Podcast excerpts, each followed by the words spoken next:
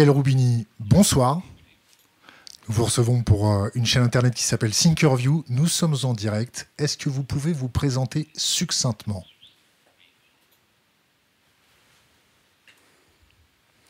Uh, first of all, it's really a great pleasure and honor being here with you. I heard about uh, your program and so on, very popular, so it's great to be in Paris, one of my very favorite cities in the world.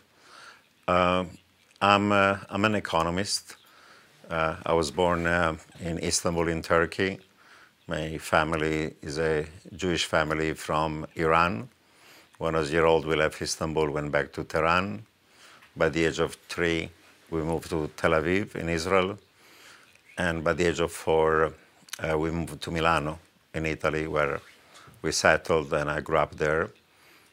I went to school there.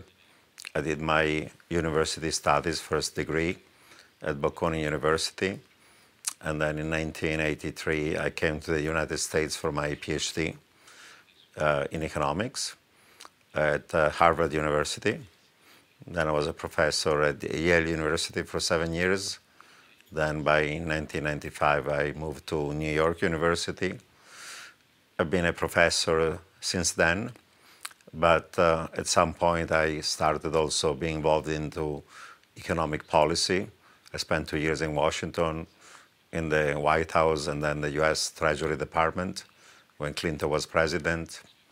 Then I went back to academia, but then I started a few economic consultancies uh, around 2004, 2005.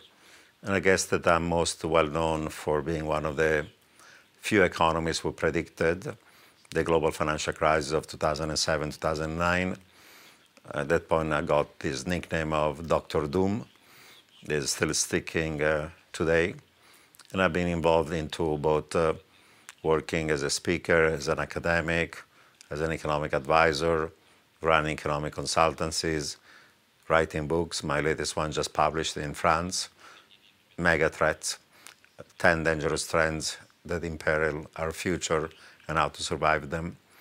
And I now spend more than half of my time traveling around the world and make sensing, make sense of this very complicated and unstable and uncertain world. I beg your pardon because uh, we got some technical problems with the translation uh, technique, but it's my fault. Sorry for the, the moving hair pluck every time. Je voulais vous remercier d'être venu parce que vous faites partie de ce, petit nombre de personnes qui ont changé ma vie, qui m'ont appris à avoir des yeux dans le dos et à avoir un prisme de lecture à 360 degrés pour anticiper les menaces. Et c'est un réel plaisir pour moi de vous avoir ce soir. C'est comme mon petit cadeau de Noël. Je vais essayer de faire partager ça à notre communauté. On va creuser le sujet des menaces, de l'anticipation, de la prospective. Ma première question va avoir comme euh, sujet pourquoi les gens ne veulent pas voir, ne veulent pas entendre quand des menaces arrivent? Est-ce qu'on attaque tout le temps le messager? Ou est-ce que c'est simplement de la cécité ou du déni? Well, that's a very good and important question. I think that um, there is something about uh, humanity about trying to avoid uh, facing reality, uh, avoiding uh, worrying about the things can go wrong. Because if you worry about them, uh, you have to prepare yourself, you have to take action. Those actions are costly in terms of time, money, and effort. And people live in the hope that something good is going to happen. Maybe some force like God is going to come and rescue them from their trouble, or that some leader is going to come and make the right policies, avoid the crisis, and so on. Or there is some technological revolution, or some kind of a good luck that's going to prevent them. So we tend to, as much as we can, to kick the can down the road Sometimes when there's a threat, we put our heads uh, in the sand uh, like ostriches, trying to avoid the problems. And whenever people like me warn about uh, the tail risks, uh, either they dismiss you saying you are Dr. Doom, or you're a Cassandra, or when I sound alarm, you know, they live like zombies. They want to go back to sleep. So they push the snooze button, and then when alarm again, snooze the button. And then this way you sleepwalk into not being aware of what's going on, and eventually you sleepwalk into disaster. Avant de développer euh, des questions concernant quelles sont les menaces, je veux vous poser la question, est-ce que pour vous les politiques, les politiques occidentales, les hommes politiques, les femmes politiques sont prêts, ont la réelle perception des menaces et ont-ils la capacité de résoudre des choses? Est-ce que vous pouvez nous développer votre perception du politique et les menaces sur lesquelles auxquels on va être obligé de faire face? Uh, Well, I would say it depends, of course, on the politicians. Um, some of them are more aware of these threats. Uh, some of them ignore them.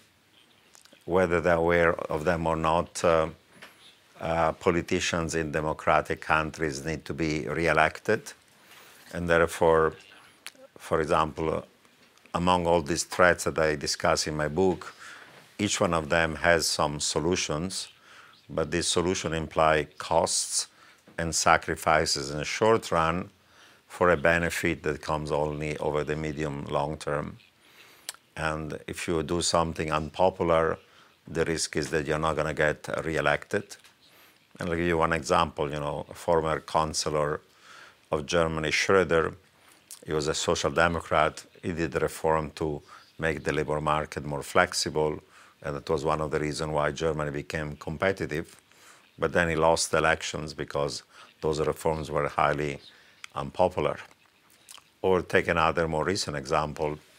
Right now, President of France, Macron, is proposing a pension reform that is highly unpopular, unpopular among the left, the workers, the unions, the youth organization, unpopular on the right among Le Pen and her voters. And it's a dilemma because if he passes it unpopular, maybe through a decree or through an alliance with Republican forces, he could have massive demonstration. It could become even more unpopular, and the chances that uh, Uh, Le Pen may get, may get elected in 2027 rise.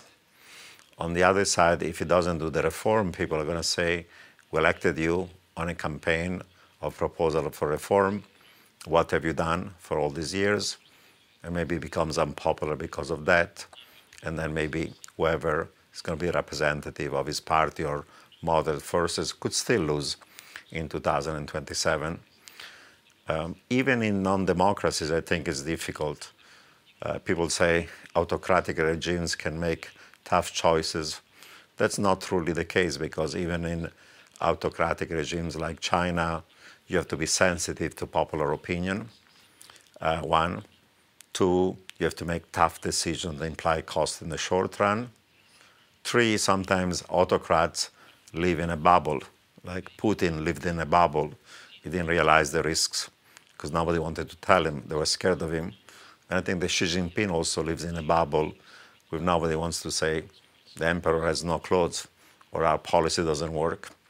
And therefore, in autocracies, you also make uh, terrible decisions. You know, rightly, Winston Churchill once said that the democracy is the worst political system apart from all the alternatives. And it's true. I still believe that with all the difficulties of liberal democracy, it's a better system of governance than having an autocratic regimes. Autocratic regimes make major mistakes, economic, social. Sometimes they become aggressive and violent. When domestically you have a problem, you find some scapegoat, some external potential threat or invented threat. And often dictators end up going to war. Putin did it, the Argentine junta did it, and many other examples of that. pour vous les, dix menaces que les politiques et leur population vont être obligés de faire face À quel prix et à quelle échéance de temps? Celle qui va arriver tout de suite maintenant, c'est quoi? La crise de la dette, la crise géopolitique, la crise alimentaire, la crise des dettes souveraines, la crise des banques centrales qui relèvent les taux, l'insoutenabilité des dettes, le réchauffement climatique um, It's interesting because I, wrote uh, this book uh, about how the world can evolve in the next 10 to 20 years. And of course, some of those threats are more slow motion, some of them are more imminent.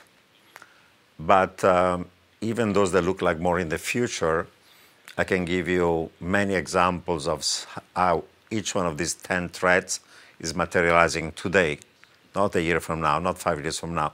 I can give you 10 examples for each one of these 10 threats. So, of course, in the short run, the risk of inflation, the risk of recession, what we call stagflation, the combination of inflation and recession, is significant material risk for US, Europe, advanced economies. The risk of uh, debt becoming unsustainable as central bank increase interest rates is also a short-term threat.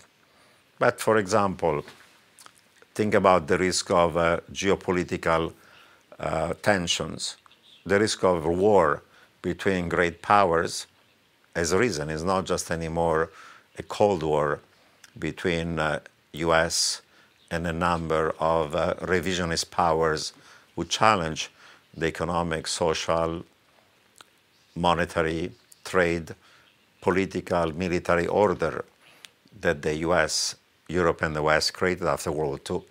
These revisionist powers being China, Russia, Iran, North Korea, and even Pakistan that are effectively allied.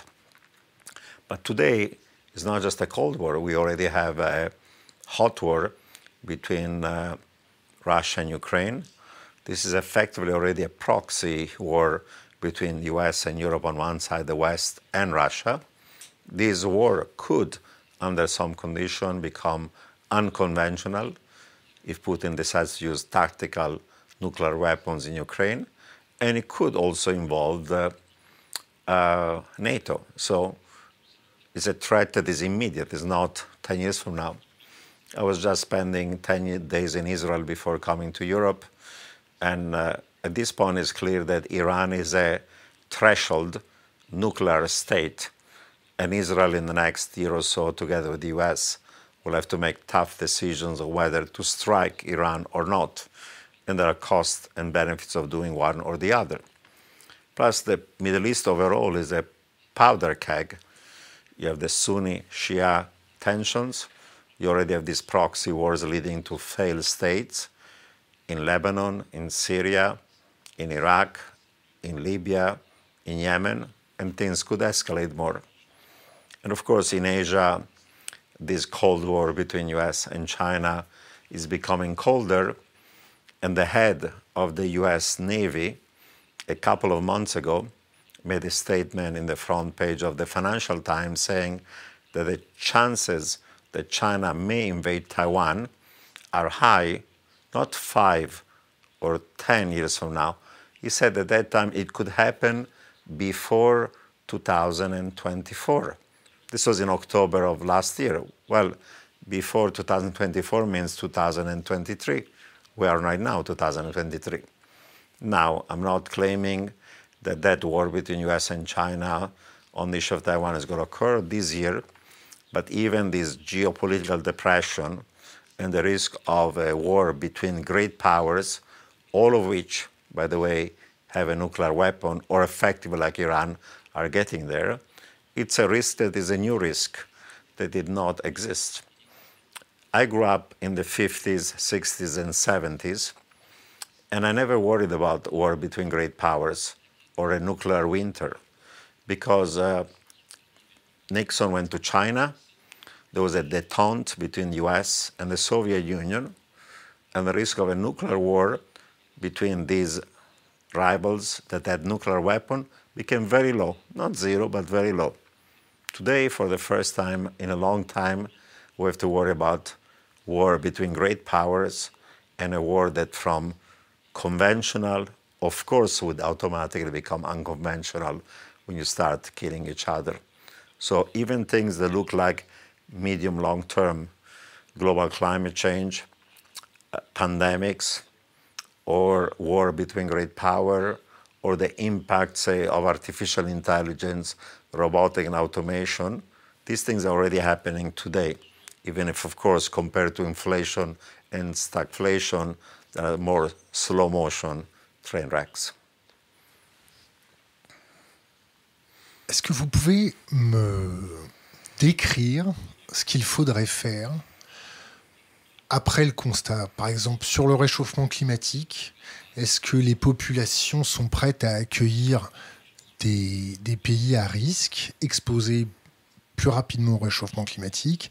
Est-ce que l'immigration pourrait sauver l'économie? Est-ce qu'il faut continuer la croissance? Est-ce que les politiques ont cette capacité à faire passer ce qu'il faudrait faire. Ou, sont-ils conscients de tout ça?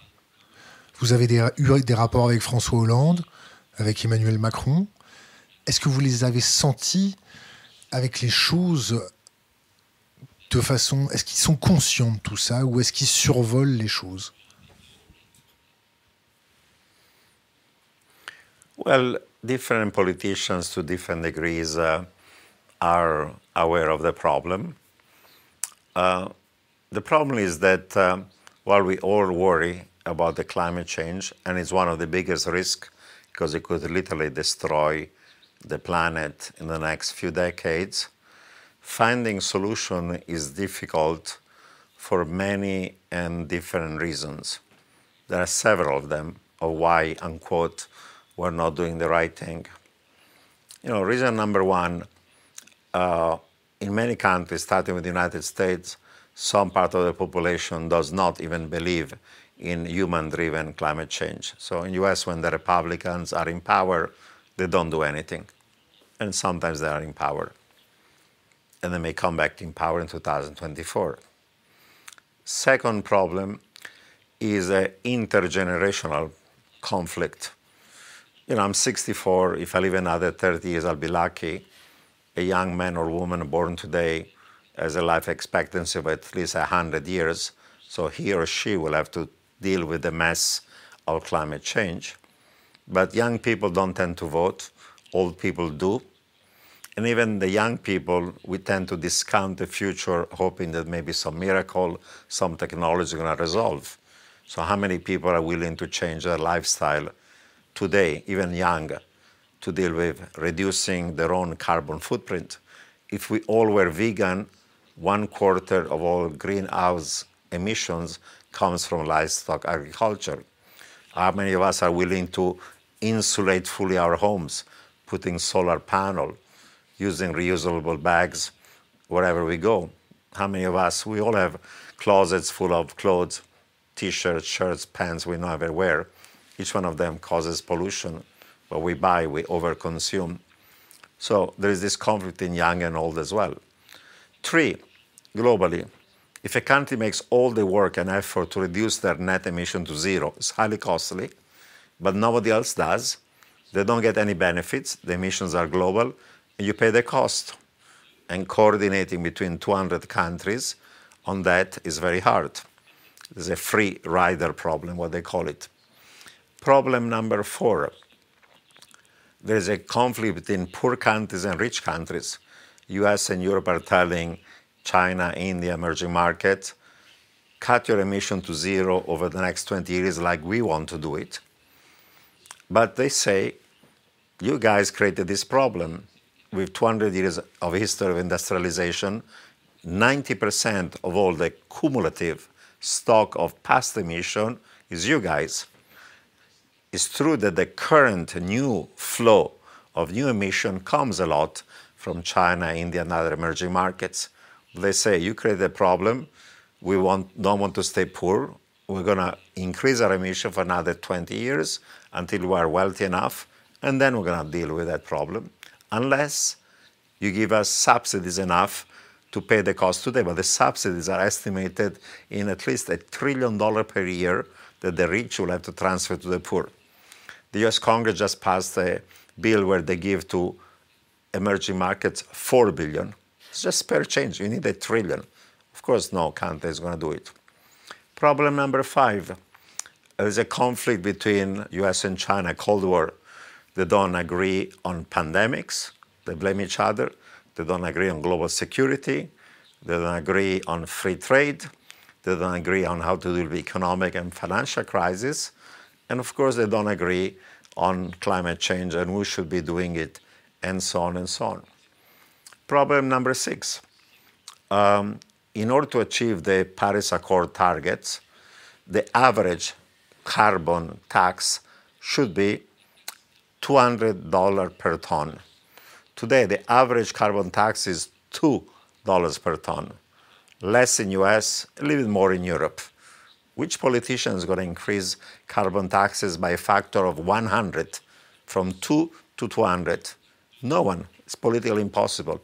If anything, we're doing the contrary. Now that fuel prices are high, heating costs are high, every politician is cutting fuel taxes, carbon taxes, to reduce inflation for the people. But if those taxes are not high, the transition from fossil fuel to renewable is not going to occur. You need to give the price incentive.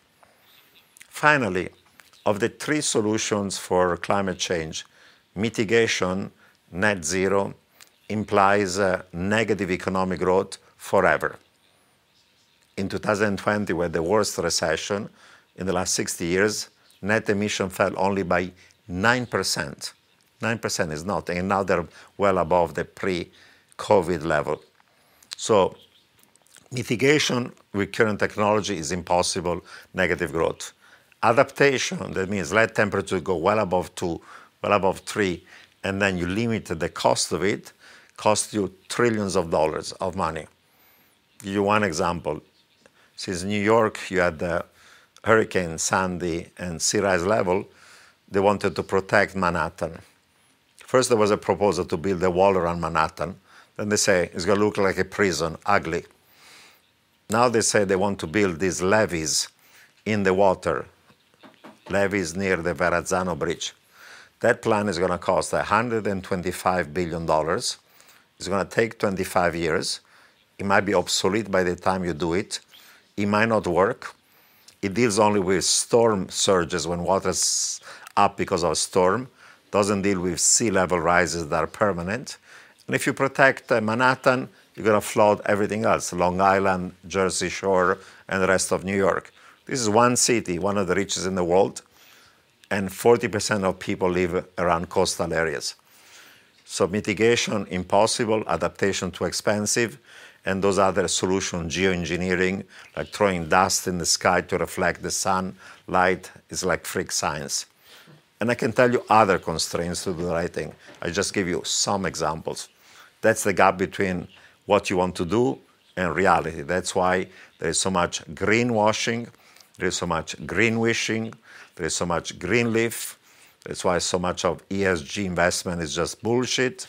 And there is why there is also lots of greenflation to produce green metals that are needed in green cars, electric vehicles, electric batteries, lithium, cobalt, copper, zinc, you need a lot of energy. And if the price of fossil fuel is high, there's greenflation. The price of green metal production is expensive, and we cannot do them cheaply as well. So these are the facts that you have to talk about. But most people talk about the platitudes. If we do only so and so, so and so and so, we deal with climate change. And this is just one of the mega threats. On each one of them, there's a wide range of obstacles and constraints to doing the right thing. La chaîne de transmission entre votre cerveau, le cerveau des politiques, le cerveau de la population, c'est le journalisme. Est-ce que vous pensez que le journalisme ou le journaliste est suffisamment affûté pour comprendre ce type de menace et suffisamment courageux pour écrire les bons papiers? Je prends l'exemple, vous, vous annonciez la crise de 2008 et les journalistes, avec l'aide de différents économistes, vous sont tombés dessus. C'est parce qu'ils ne comprenaient pas C'est parce qu'ils étaient motivés pour vous faire taire c'était quoi? Est-ce que les journalistes sont suffisamment affûtés par rapport aux risques? Well, it, depends. There is good media, sophisticated enough, who can talk about the risks uh, and report them and discuss them. There are others who are not um, as qualified to do so. But, you know, in the case of, say, the global financial crisis, again, you have to understand the motivations uh, that led to this bubble. You know, homeowners could buy homes with very little equity. They could borrow against their kind of homes, and the prices were going higher, so they were happy. The politicians were happy because people could spend more their income based on a bubble in their homes. The banks were lending the money and making mortgages and making money on it. The investment banks were securitizing all these mortgages and repackaging them and making money. The rating agencies were rating these toxic uh, uh, securities of mortgages and they were making money. The appraisers of the home were making money by doing fees. And the insurers of these derivatives also were making money.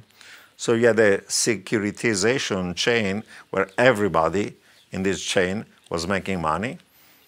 Households were happy, politicians were happy, Wall Street was happy, and everybody lived in a bubble. And once you live in a bubble, you start believing something that is not possible, that home prices can increase every year 20% forever.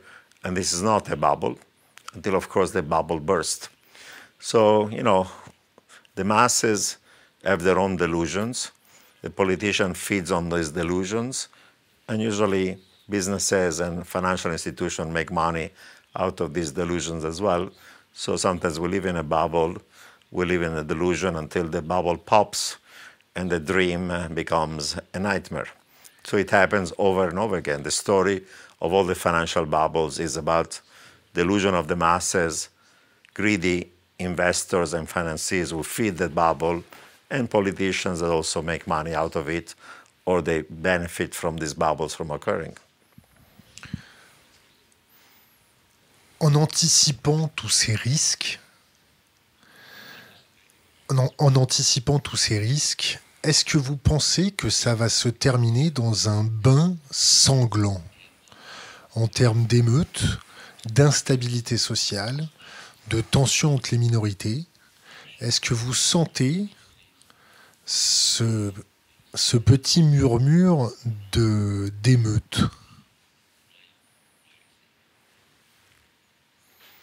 um, Certainly, one of the consequences of all these uh, threats and of all this instability is the risk of uh, social strife of various sorts. Could be labor strife, could be violence between right and left, could be the rise of extremist uh, populist parties of extreme and right and left, could be also some of these populist and authoritarian regimes becoming aggressive when they have trouble at home, they find a, a pseudo enemy, kind of, and then they go to war like Russia did in the case of Ukraine. So definitely we see a rise in income and wealth inequality. We see the middle class and working class feel squeezed.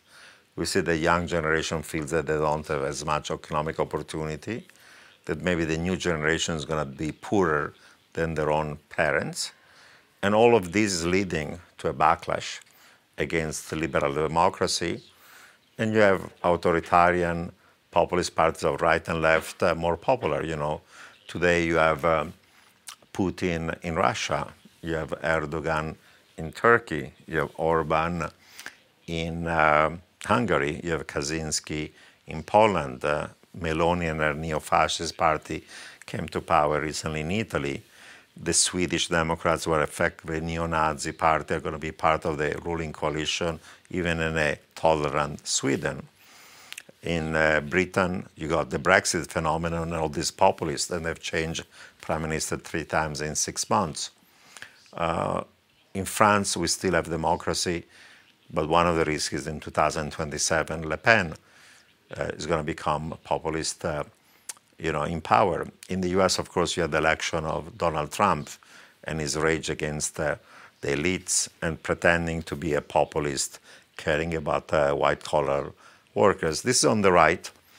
On the left, say in Latin America, used to be the case that uh, maybe Argentina, Venezuela were the populists of the left. But look at the last two or three years, uh, populists of the left have come to power in Mexico, AMLO, in Peru, in Chile, in Colombia. In Brazil was the choice between a populist of the right, Bolsonaro, and one of the left, Lula. Luckily, it's Lula because Bolsonaro is an authoritarian. They just tried an, coup attempt against uh, Lula, the same way there was a coup attempt two years before in the US against the Capitol.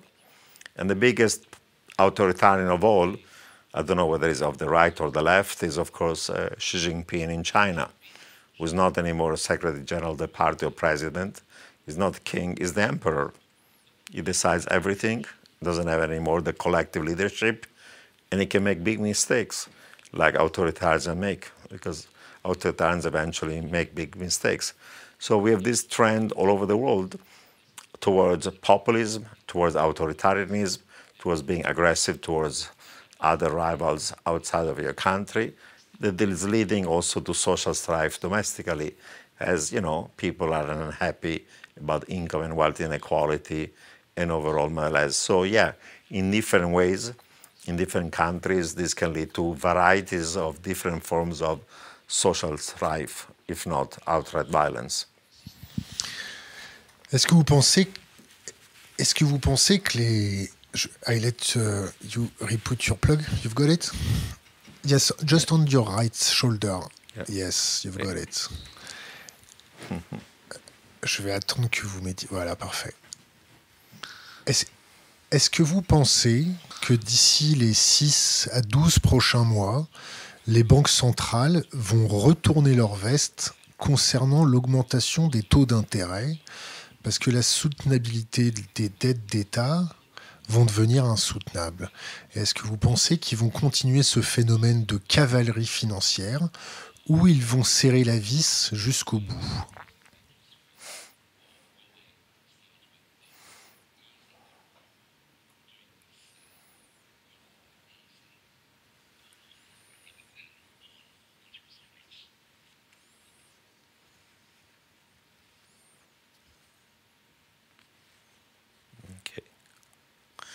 Uh, well, there are two views about what uh, central banks are going to do. Uh, one view says that inflation has peaked, is falling, and because of that, they can raise rates more slowly. We'll have a mild recession, a short and shallow one, maybe a couple of quarters of negative economic growth.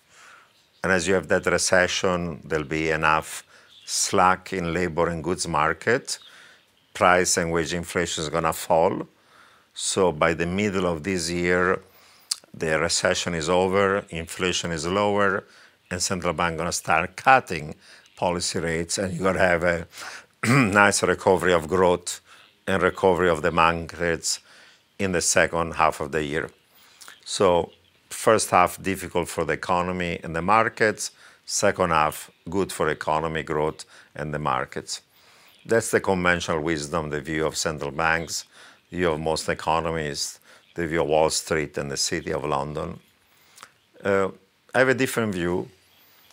My view is that inflation is going to remain much higher uh, and is going to fall, but not fall fast enough towards 2%. So the issue is not whether inflation has peaked, it has peaked, but going from 10% to 5, 6 is easy. Going from 5, 6 to 2, I think is going to be hard. Commodity prices are going to be high, not just energy, but others for many reasons. That's going to be inflationary. I think that the wage inflation is going to remain high for many reasons. Labor markets are tight, unemployment is low aging of population, people retiring sooner, the great uh, resignation, reduction in the labor force, participation rate of many people, restriction to migration, labor strife, and now workers saying our wages are falling, we're going to strike, we're going to fight for our rights.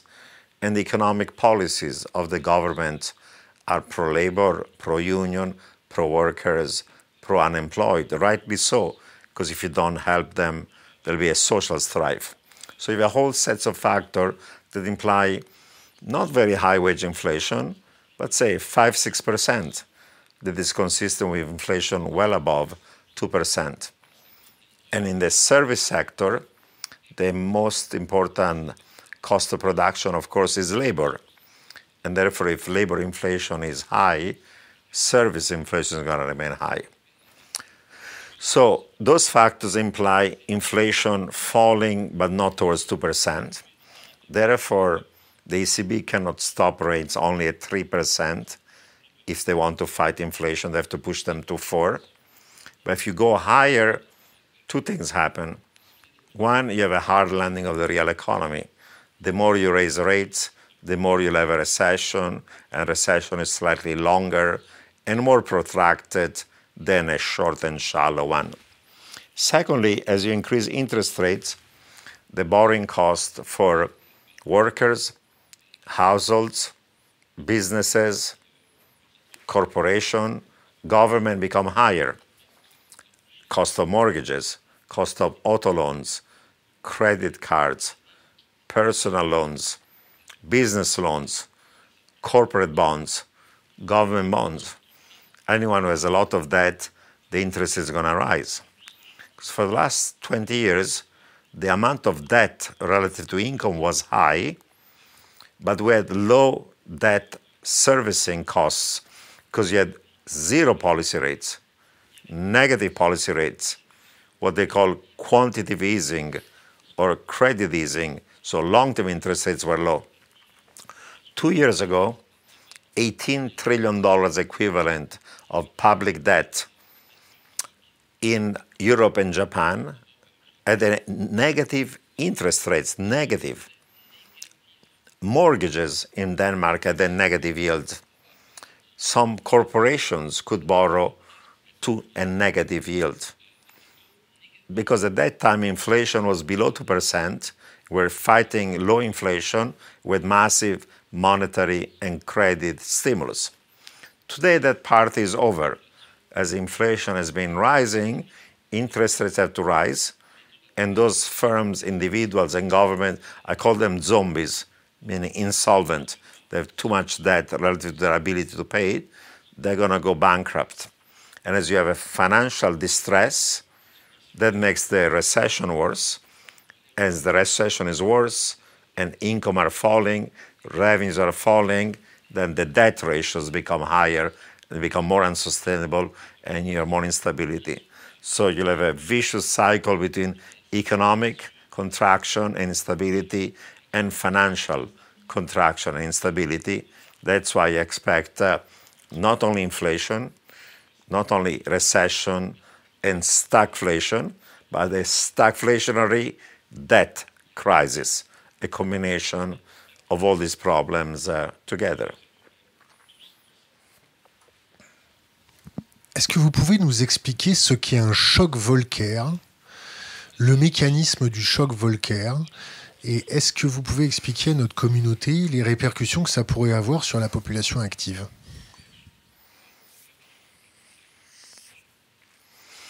Well, in the 1970s, there were two first oil shocks. One spike in oil prices coming from the Yom Kippur War between Israel and Arab states, an embargo, oil prices tripled. You got inflation, recession, stagflation. And then in 79, you had Iranian Revolution, another shock to supply of um, oil, another recession and stagflation. So inflation expectation got out of control. There was a wage price spiral because every time these shocks did occur, the reaction of the central banks was not to raise interest rates to fight inflation enough. They were behind the curve and inflation got out of control. It was only in 79 that inflation became such a problem that Carter chose as the head of the Fed Paul Volcker. And he said, do whatever it takes in order to fight inflation. He pushed interest rates to 20% because inflation was well above 10%. That led to a very severe recession in 1980 82, a double dip recession. And once that recession occurred, workers' wages started to fall. Firms did not have power to raise prices, and he was able to break the back of inflation expectations and fight inflation and push it down to lower level. But it cost a lot of, in terms of a very severe recession for over two years, even that example. Now, the problem today is as follows. Like the 1970s, we have negative supply shocks. The impact of COVID on production of goods, supply chains, supply of labor. The impact of the Russian invasion of Ukraine on commodity prices. The impact of the zero COVID policy of China until recently on global supply chains. But in the 1970s, we had inflation and stagflation, but we did not have a debt crisis in advanced economies because debt ratio, private and public, were low, 100% of GDP. Today are 420% of GDP, four times higher. After the global financial crisis, we had a debt problem, too much debt of households, mortgages, and borrowing and lending by banks. But we had a demand shock, not a supply shock, a credit crunch, collapse of demand implied deflation. And once we had deflation, we could ease monetary policy, fiscal policy, and credit to help the real economy because we had the problem of little inflation, not enough. Today, we have the worst of the 1970s because we have the negative supply shocks, the stagflation, but we have four times as much debt as the 70s, and we are entering a recession, not cutting policy rates, but increasing them because we have now inflation. So you have an inflation problem, you have a stagflation problem, and you have a debt problem, excessive debt as well. Now, if you're not willing to deal with the debt problem by raising taxes or cutting spending, the solution is the inflation tax. You monetize the deficit, you cause inflation, and inflation, when it's not expected, reduces the real value of nominal debt of long duration at fixed interest rates. The real value of that debt is reduced by inflation.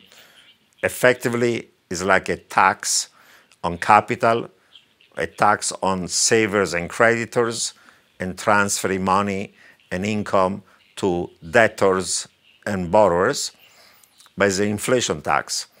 That will be the solution to a debt problem. Effectively, we're going to have higher inflation because we are a debt trap. There is so much debt in the system that if you raise interest rates enough to fight inflation, not only you cause a recession, you also cause a debt crisis. And faced with the risk of an economic and financial crash, central banks that talk tough, hawkish, they're going to wimp out, they're going to blink, they're going to become dovish because they cannot afford having a severe economic and financial crash. So we end up with higher levels of inflation on a more permanent basis. I think that's the outcome of it. The way you deal with it is the path of least resistance from a political point of view.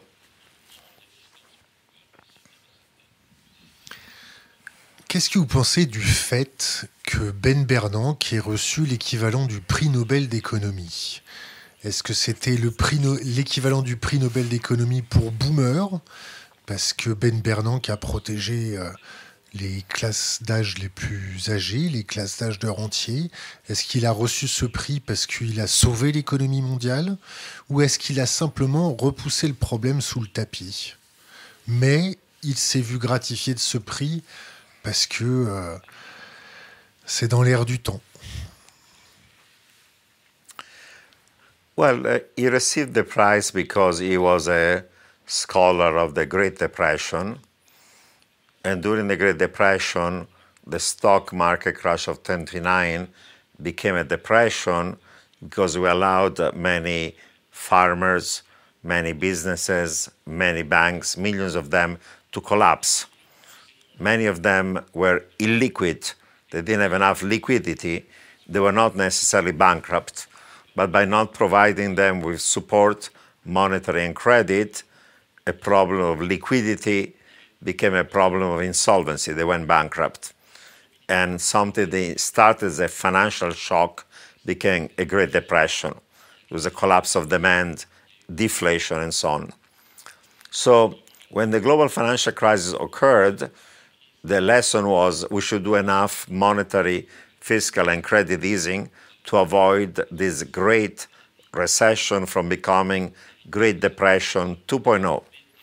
And there is a logic to doing a backstop of some parts of the private and public sector. However, the buildup of debt has occurred from 100% of GDP in the 70s to 420 today is that every time there is a bubble, we don't stop it, and people keep on overborrowing, and the bubble leads to more debt and leverage. And then when the crash occurs, we say, oh my God, there is a systemic risk, there is to be a financial crisis, a depression, and then we do easing that makes then the borrowing cost cheap and leads to another cycle of borrowing even more. So we don't stop the bubble in the good times and then we try to protect people from the effects of a collapse of a bubble in bad times. And this asymmetric response implies more bubbles, more leverage, more debt, more risk taking in good times, and then bailing out everybody in bad times that causes uh, moral hazard, what people call moral hazard, that if you're protected and insured, you're going to take more risk than you should. So it leads to a bias of buildup of excessive debt. And uh, Ben Bernanke wrote papers on why we should not try to prick a bubble in good times. He says it's too dangerous. And he said when the bubble becomes excessive and goes down, burst, then we have to protect the system from total collapse like the Great Depression. But not doing anything in good times and then dealing with the bubble exposed create these biases towards more bubbles, more debt, more leverage. So that's his intellectual mistake. He learned well some lessons of the Great Depression, but he didn't learn the lessons of what it means to have too much debt, leverage, and loose monetary policy.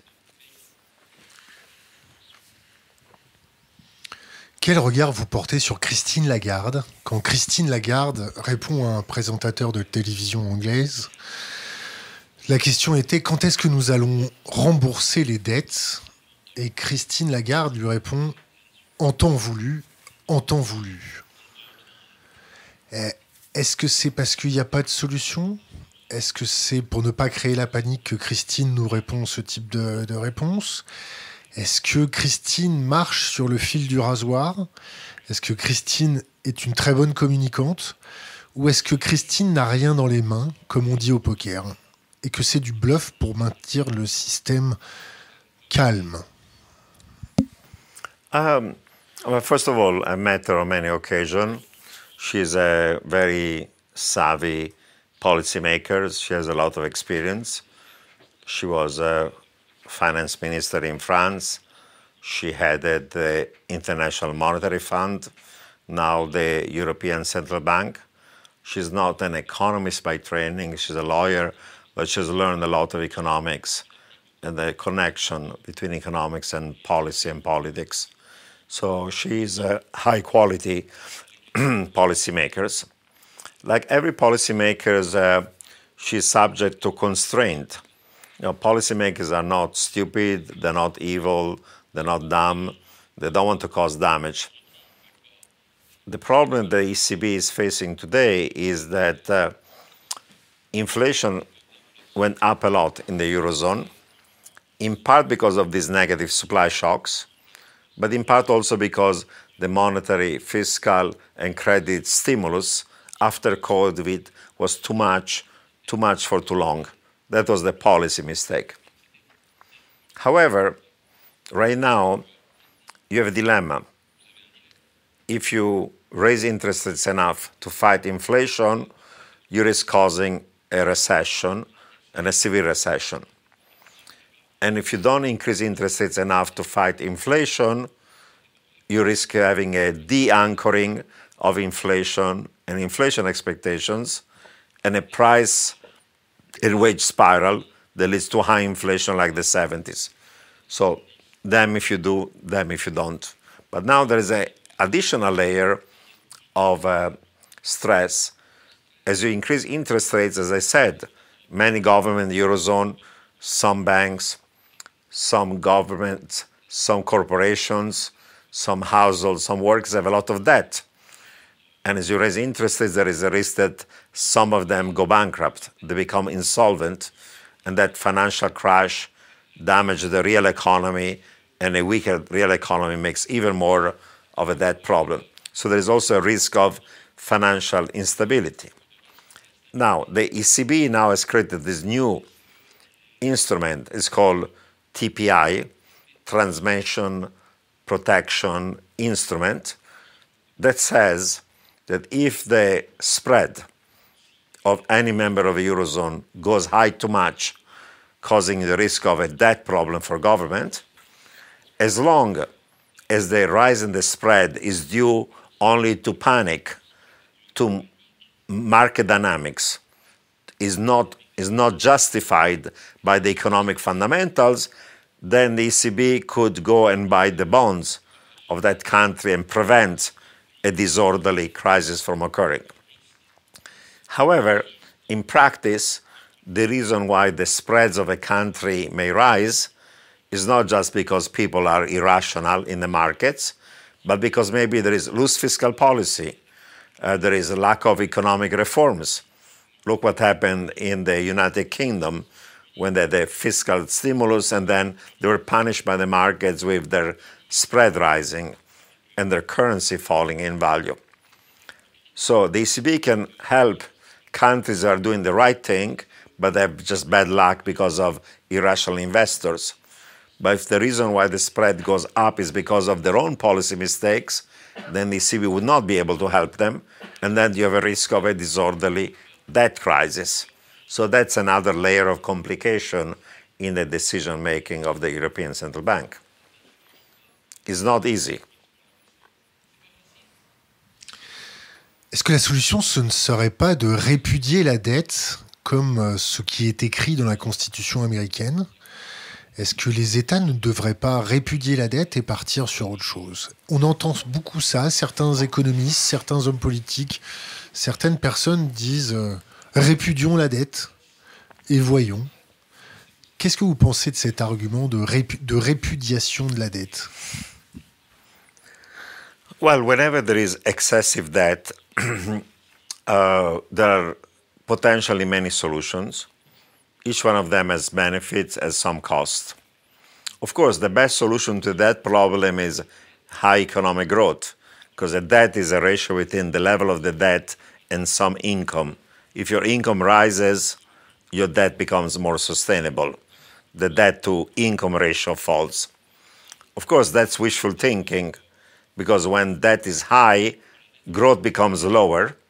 And when growth is lower, the debt ratio becomes higher. So you end up in the vicious circle. Some people say if your debt is too much, save, spend less, and, uh, and tighten your belt. At the individual level, that works. If I have too much debt and I spend less, I save more, I can reduce my debts. But if everybody in the economy spends less, saves more, that makes the recession worse. And as the recession is worse, income falls and your debt to income ratio becomes higher. That's what Keynes uh, called the paradox of thrift. the paradox of saving. What is individually rational, collectively may be actually the wrong response. Now, if you borrow in a foreign currency and you have too much debt, you have no choice but to default and then to restructure your debt, negotiate a reduction of your debt. That's what emerging markets do. The difference is, however, that in advanced economies like US and Europe that borrow in their own currencies, you can reduce the real value of your nominal debt by having a surprise inflation, because inflation implies that your borrowing costs in real terms are reduced and the real value of your debt is lower. So unexpected inflation is a form of default. You're still taxing savers and creditors and transferring wealth to the debtor and borrowers, but it's not done through formal default, it's done through the inflation tax. Another solution can be financial repression. You force the banks to hold your debt of the government, and if the demand for it is high, the interest rate is lower, but it's a tax on the financial system. Another solution is you tax the wealthy, you have a wealth taxation, you expropriate their wealth, and then you use it to pay down your debt. But that's again a form of taxing the creditors and the savers and transferring money to the borrowers. So they're all variants of the same default, monetization, inflation, capital taxation, expropriation, financial repression, outright default and restructuring. There are variants of the same idea when there's too much debt. So you have to choose your poison, figure out which one of them is uh, less damaging, and it depends on many different variables. On va essayer de poser une colle à notre euh, interprète préféré. Est-ce que vous connaissez la, connaissez la mitidratisation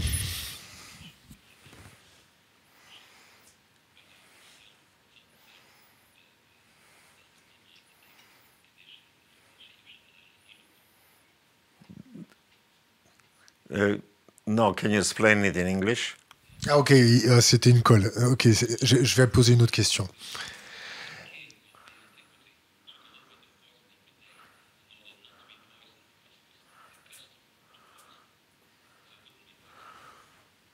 Well, I'm not sure if taking a little poison every day it uh, protects you against uh, the poison, makes you more immune, or is a small, uh, a slow death. I think it probably is more the latter rather than the former one. It's like boiling a frog uh, slowly. You boil it slowly, but eventually you kill the frog with a slow motion death.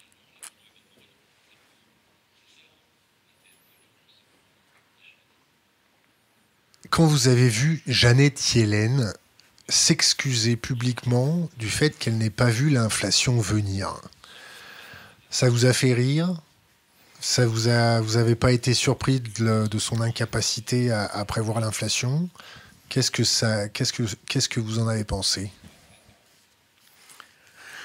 Well, it was not just Janet Yellen, uh, the Fed, the ECB, pretty much all advanced economies, policymakers did not see this inflation coming.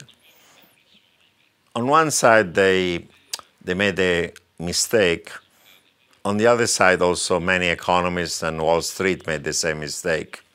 Because for 20 years, the problem in advanced economy was not high inflation, was that we had a target of 2% and inflation was below 2%, sometimes close to zero. After the global financial crisis, deflation. At the beginning of the COVID crisis, also a deflation because the fall in demand was greater than the fall in supply. And during the global financial crisis, we didn't have enough monetary and fiscal stimulus, and the recovery was anemic. Growth picked up, but very slowly. The unemployment rate remained high and fell only slowly. So when the COVID shock occurred, everybody, whether on the right or on the left, said we made a mistake during the global financial crisis. we didn't have enough monetary and fiscal and credit stimulus. This time around, since the shock looks bigger, let's do a massive stimulus. The problem was that uh, one, the stimulus was an order of magnitude, three, four times more as a share of GDP than what they did 10 years before. Secondly, the global financial crisis was a severe crisis that lasted uh, two or three years, while the COVID shock in terms of recession was from February of 2020 until May, June. It was a very short and shallow recession, lasted barely maximum two quarters, and with the reopening of the economy, as we flattened the curve, and with the massive fiscal, monetary, and credit stimulus, the economy started to recover fast. So the stimulus became one, too much, too long, and excessive on one side. Secondly, in the short run, demand fell more than supply, but then demand recovered given the stimulus. But people did not realize, because they had not seen negative supply shocks since the 70s, that COVID was also a negative supply shock, reducing the production of goods and services, reducing the supply of labor, creating bottlenecks in global supply chains. This was the first shock. And then in 2022, last year, you had another negative supply shock that surprised policymakers the Russian invasion of Ukraine, that increased oil prices, natural gas, food, fertilizers, and industrial metals.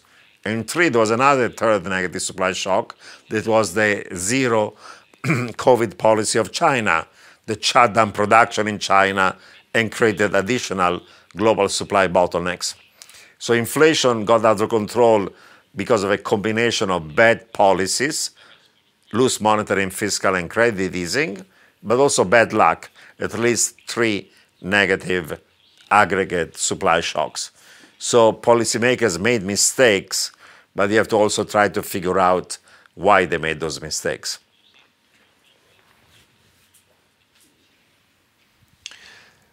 Est-ce que vous pensez qu'il y a de l'éthique sur les marchés financiers? Est-ce que vous ne pensez pas que les marchés financiers sont devenus incontrôlables avec des gens euh, mégalomanes, euh, corrompus, euh, euh vénaux, euh, aux mains de... où le, leur seul objectif c'est de faire de l'argent à tout prix pour se prendre des stock options, se prendre des dividendes, se prendre des, des bonus, au détriment euh, de la population réellement travaillante. Est-ce que les marchés financiers, il y a de l'éthique? Et est-ce que les marchés financiers sont réellement là pour financer l'économie réelle? Um, Well, financial markets have both uh, positive functions of taking savings and allocating them to the right investment projects, financing things that are useful like uh, mortgages so you can buy a home or various types of personal loans to smooth uh, shocks to your income or give business loans that allow businesses to grow. But like everything else, uh, if that borrowing uh, becomes excessive, if the credit uh, criteria and standards become loose, if you allow too much debt and too much leverage and too much risk taking, then you're feeding a bubble because people borrow money to buy assets. The value of assets goes higher.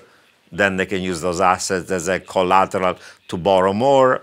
And you enter into a credit and an asset bubble in which then people become arrogant, become risk taking, there is fraud. And all of these eventually leads to a boom and a bubble, and then eventually a bust and a crash.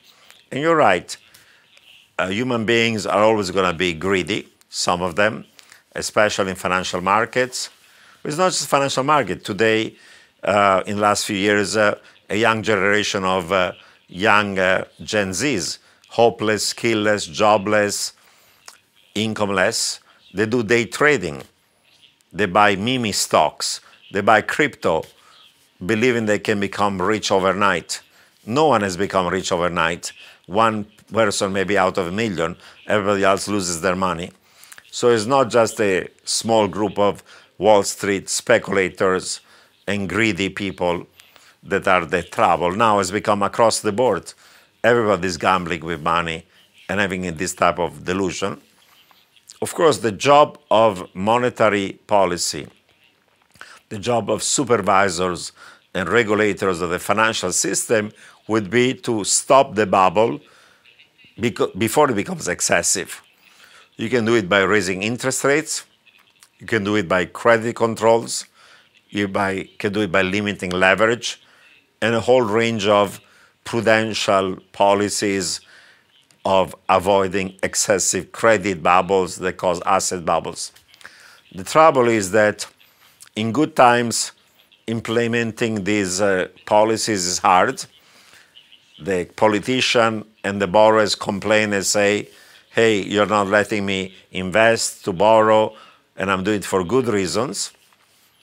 And uh, the regulators often are captured by Wall Street and by industry.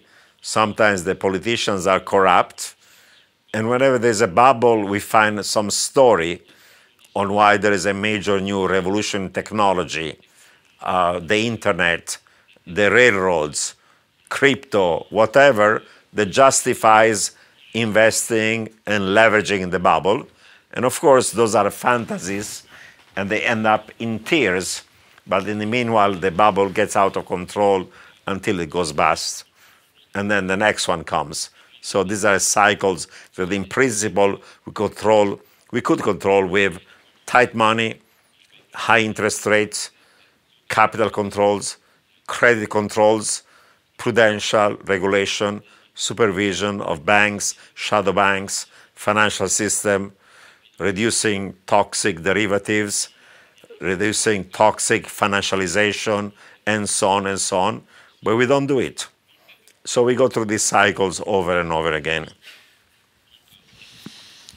On risque, on risque de voir la fin bientôt quand même. Quel regard vous, portez sur les cryptos? Les crypto-monnaies, quel regard vous portez sur les derniers scandales de, de, crypto-monnaies?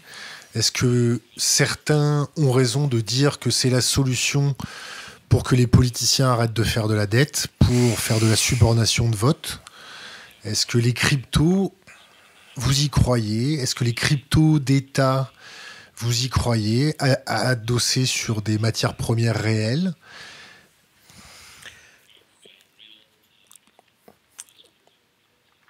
Yeah, I've been personally uh, skeptic of uh, cryptocurrencies and a critic of them already starting in 2016 17.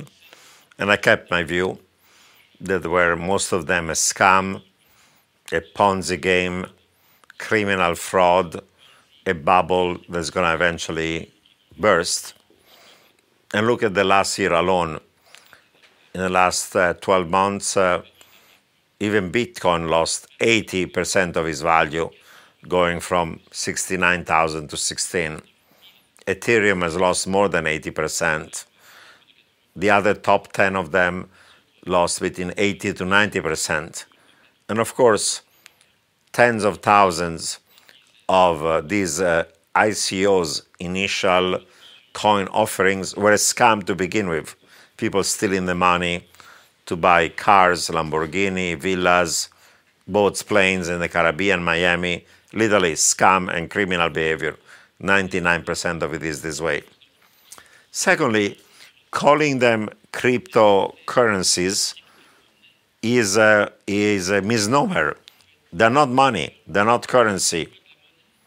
They're, they're not a unit of account because nothing is priced in Bitcoin they're not a scalable means of payment because with Bitcoin you can do seven transactions per second. With the Visa network, you can do 50,000 transactions per second. They're not a stable store of value because the value of uh, Bitcoin can go up or down 10, 20% overnight. That's why even the crypto conferences don't accept uh, payment of their fees in Bitcoin because the entire profit margin of the conference can be wiped out overnight. And finally, they are not a single numeraire. Single numeraire means that I need a unit of count so I can compare the price of bread as opposed to the price of, uh, of uh, meat, the relative price between two. So you need a single numeraire. In a world of tokenization where there are thousands of tokens, if I need a Pepsi token to buy Pepsi Cola and a Coca token to buy Coca Cola, I cannot tell anymore even the relative price between Coca Cola and Pepsi, between bread and meat. It's like going back to literally to barter. Even, even the Flintstones, you know, the cartoon story about Stone Age people, they had a more advanced monetary system than crypto because they had a single numeraire. They were using shell. The shell were the unit of account so you can tell the price of bread versus the price of meat. In crypto, you're back to barter. So calling them currencies, money, they're not. Doesn't make any sense. They're not even assets. Usually, an asset has some income. Stocks give you dividends. Bonds give you coupon payments. Bonds give interest on it. Uh, a business loan, a bank loan gives you interest. Real estate gives you rent, or you have the rental service of owning your home. Commodities, oil, energy, food give you the services of that. These guys don't have any income. Now, gold doesn't have income, but it had uh, utility, jewelry, and uses industry like gold, uh, silver are used for production of various types of goods and services. Take Bitcoin. Doesn't have income, doesn't have any use in industry, doesn't have any utility. Nobody's wearing uh, Bitcoin jewelry. Actually, some tacky people wear them, but they're really ugly. There's not going to be Bitcoin jewelry becoming popular. And therefore, you cannot even value Bitcoin because you need a stream either of income or a stream of use or a stream utility that you can do to do the discounted value of it so you can price the value of an asset. So it's impossible to price these things. That's why some people say Bitcoin is going to be a million and other people say it's going to be zero. My view is the fundamental value of Bitcoin is zero. Zero. Actually, it's negative, it's not zero. Because Bitcoin has a huge negative environmental externality, uses so much energy to produce it, more than the Netherlands or Argentina, that if there was the right carbon tax on Bitcoin, the value of Bitcoin wouldn't be zero, it would be negative, given the carbon tax to deal with the externality of Bitcoin. So they're not currencies, they're not assets, they are scams, bunch of crooks, criminals, fraudsters, tax evaders, terrorists, and other people doing illegal activities like human trafficking are using them. That's the only use of it for illegal activities. So they're a total scam, total criminality. And SBF, SBF, the head of FTX, is not the exception, is the rule. They're all scam, they're all Ponzi games, and they're all criminal and crooks. They should all end up in jail. They are not all criminals. Almost all of them, frankly. Almost. Euh, J'ai j'ai une question concernant. Je vais vous poser une question Internet d'ailleurs. Une question de l'ours. Aujourd'hui, quel est le marché le plus risqué aux États-Unis? L'immobilier ou les crédits à la consommation?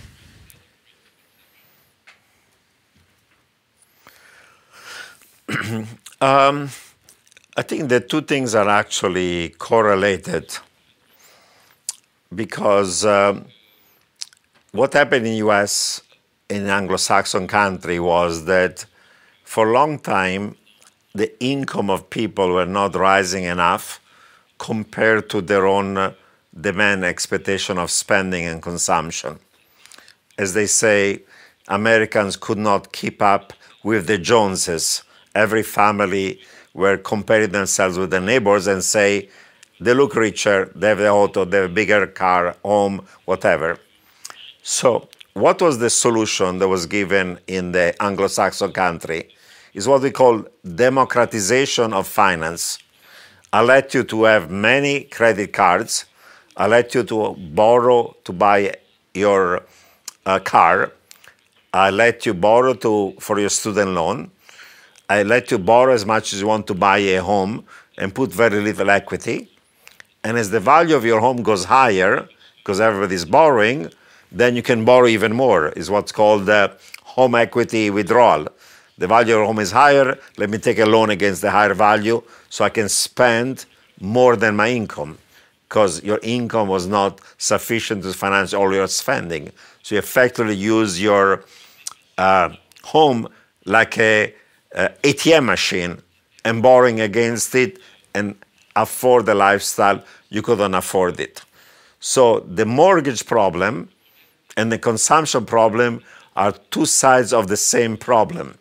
That you're using your home as an ATM machine, you borrow against it to finance consumption above your income. So the mortgage bubble was also a consumption bubble. And when the mortgage bubble went bust, the consumption bubble goes bust. So, and the fundamental problem is there is income and wealth inequality real income are not rising enough, the cost of education, of healthcare, of pensions, of buying a home, of services is rising, and people are desperate. And when they're desperate, they finance their excess consumption compared their income by borrowing, and you have a debt bubble. And you make money cheap, they borrow even more until the bubble bursts. Qu'est-ce que vous pensez du protectionnisme économique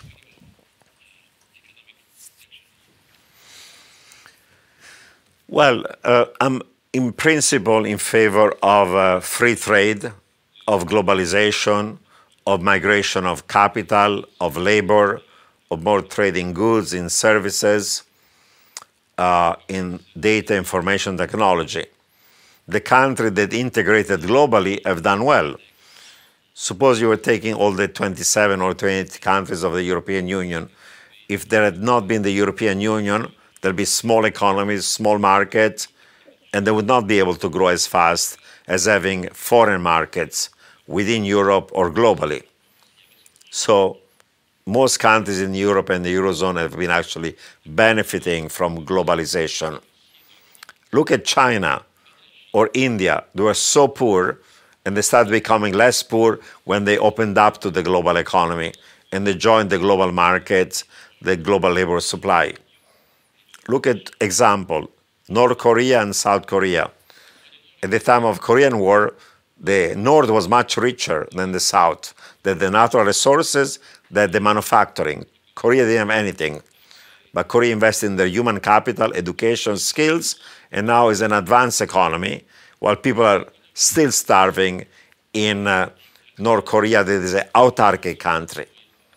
Of course, however, trade globalization, migration leads to winners and losers. If you are a low value added blue collar worker in advanced economies, in a labor intensive uh, sector of the economy, manufacturing, light, then your jobs and your income can be threatened by cheap goods coming from China or other emerging markets. But that's the natural churn of an economic uh, system. And of course, we should have helped those who lost their jobs by giving them retraining, education, so they could go into other jobs. But we failed. We have trade creates enough economic gains that you can tax those that are winners, transfer income or skills to those who are left behind, and you can still make everybody better off. But we didn't do that the winners got more of the share of the benefits, while those who were losers or left behind were never helped. And that was the beginning of the backlash by blue collar workers and others against trade and globalization and migration and so on.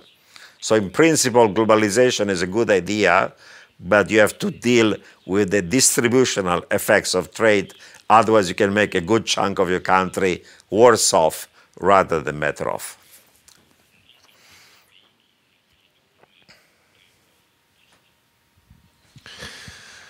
On a vu récemment euh, Exxon être exposé dans la presse pour montrer sa préconnaissance ou son anticipation du réchauffement climatique depuis 1970 environ. Vous avez suivi cette, euh, cette histoire-là à peu près? Yeah, yeah. Euh, Est-ce que on va voir euh, les grands énergéticiens, les grands pétroliers se faire attaquer comme les, les industries du tabac par des class actions Et est-ce que les répercussions sur le prix de l'action de ces mêmes énergéticiens auront des, conséquences, par exemple, dans le portefeuille de certains fonds de pension censés garantir la retraite des fonctionnaires américains? Quelles quelle auraient les répercussions de la dévaluation massive due à des, class actions contre les énergéticiens? Et quelles, auraient le, les répercussions de ces baisses de prix, de ces dévaluations d'actifs dans le portefeuille de certains fonds de pension américains yes, there is a possibility that there'll be class action lawsuits against energy companies in the same way there were similar kind of lawsuits against the tobacco companies. That's a potential threat to some of their profits and their earnings. Uh, but I would say that um, we don't know yet whether those losses will be successful and what the the fees that they have to pay will be or fines. And I would say in the short run, what the oil company worry more about is that uh, since uh, energy prices are high, the profits of these oil company have risen very sharply. And now in many countries, uh, there is this view that we should tax them, these extraordinary profits, because uh, they're excessive and we should use the taxation of those profits to transfer income to households or businesses that are hurt by high energy prices.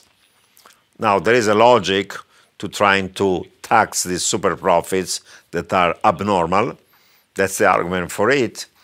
But then the counter argument is that in a world in which uh, energy prices are high because there is not enough uh, supply of energy, if you tax them, and already all companies are under investing into new production of fossil fuels, they may produce even less, and then the supply constraint becomes higher, and then the cost of energy could also become higher. So finding the right response is not so simple. It's easy to blame big oil. You're rich, you make all this money, let me tax you away. Then you have to think about the the consequence of it. For example, I'm all in favor of dealing with global climate change. And because we worry about the emissions coming from fossil fuels, we're bashing big oil. And we're telling shareholders, stakeholders, tell your companies to underinvest into fossil fuels and go into renewable. And we're telling the banks, try to not fund big oil company if they don't invest into renewable. Now, all that pressure, shareholder, stakeholders, governments, social society, banks, implies that for last uh, five to 10 years, big oil companies, especially the private ones, have underinvested into new capacity of new fields of fossil fuels. So the supply of fossil fuels is falling, but the supply of renewable energy is not rising fast enough to compensate for the fall in the supply and capacity of fossil fuel. So now we have a structural lack of supply of energy. So even beef, even before the Russian invasion of Ukraine, Brent, that is an index of oil prices, was close to $100 per barrel even before. So it was not just the Russian invasion of Ukraine that caused the spike in oil prices. In part, it was also this underinvestment in fossil fuel capacity because of bashing and going after big oil. So those are some of the side effects of well-intended policies that have unintended consequences. Vous connaissez la COP? Voir un, un président de la COP issu du monde du pétrole, c'est normal, c'est pas normal pour l'année prochaine? Ça, ça, c'est une bonne initiative? C'est un message passé aux producteurs de pétrole? Qu'est-ce que c'est? You know, both COP in Glasgow and COP in Sharm el Sheikh were, were a failure. And, and not only because the heads of some uh, oil company may have too much influence, because most corporations, not just oil company, they do these net zero plans, but their net zero plans are written by their uh, communication and PR departments. They're not written by the managers or the scientists. So everybody has to pretend that 20 years from now we're going to go to zero. They write a white paper. There's no substance, but this way they save their face, and of course they do a little cosmetic here and there to save uh, energy and on reducing their carbon footprint. But as I said, it's all greenwashing, it's all green wishing. So even if all the commitments of the last two COPs were to be made, and that's a big if, because neither US nor Europe nor emerging markets are going to do what they said. But even with the current commitments, we're going to go to a rise in temperatures that is not 1.5, is not 2, per, 2 degrees, is current level, we're towards a trajectory of 2.4. Even if we do everything we promised, and since we're not going to do everything we promised, the number by the end of this century may be plus 3. 1.5 is bad, 2 is ugly, 3 is a disaster we're on the way towards plus three. Let's be realistic about it. And everybody is greenwashing. Qu'est-ce que vous pensez du forum de Davos